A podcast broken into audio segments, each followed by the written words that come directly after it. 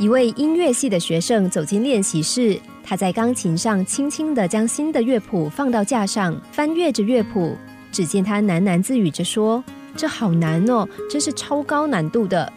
这一反复的叨念，同时也让他对弹奏钢琴的信心跌到了谷底。其实，这个沉重压力已经有三个月的时间了，不是因为他对钢琴失去了热情，而是自从跟了一位新的指导教授之后，由于教学十分严苛，让他压力很大，常对着朋友说：“这个教授根本就是故意想整人。”但也没办法，他还是得好好练习，不然成绩过不了关，他就得提早毕业了。于是他只好打起精神，奋力作战。据说那位教授是个很有名气的音乐家，第一天上课就交给学生一份乐谱，让学生试试看。虽然这曲子有点难度，正如他所说，这首曲子确实很难，学生弹得零零落落，无论练习多少次，依然错误百出。一个星期过去，这位学生准备请教授验收的时候，没有想到教授又给了他一份更高难度的曲子练习。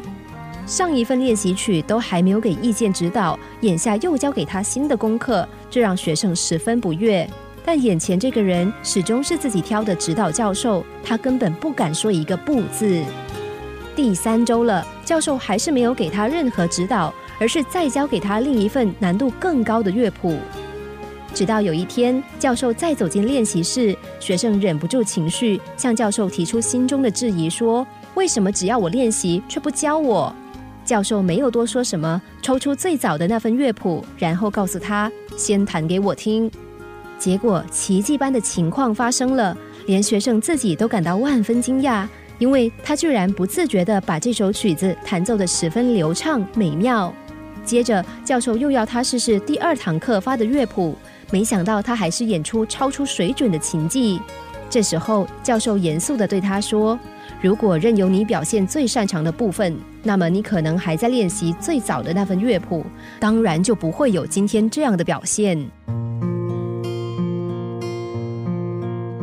学过音乐的人都知道，每个音符总要练上几千几百次，才能够把完整的曲目流畅演奏。这就跟人生一样，没有先经历过一些辛苦，就累积不出成功的脚步。人生中所有的事情都适用于这一句：“千里之行，始于足下。”开始的时候总是枯燥乏味的，但是我们还是要一步步踏实无虚的走到目标，因为这样的成功才真实，宝座上的我们也才能够坐得稳当。只要不再把学习累积的动作视为例行公事，即使练到手指头抽筋，我们也会发现这种颤动的疼痛竟然也能有畅快感受。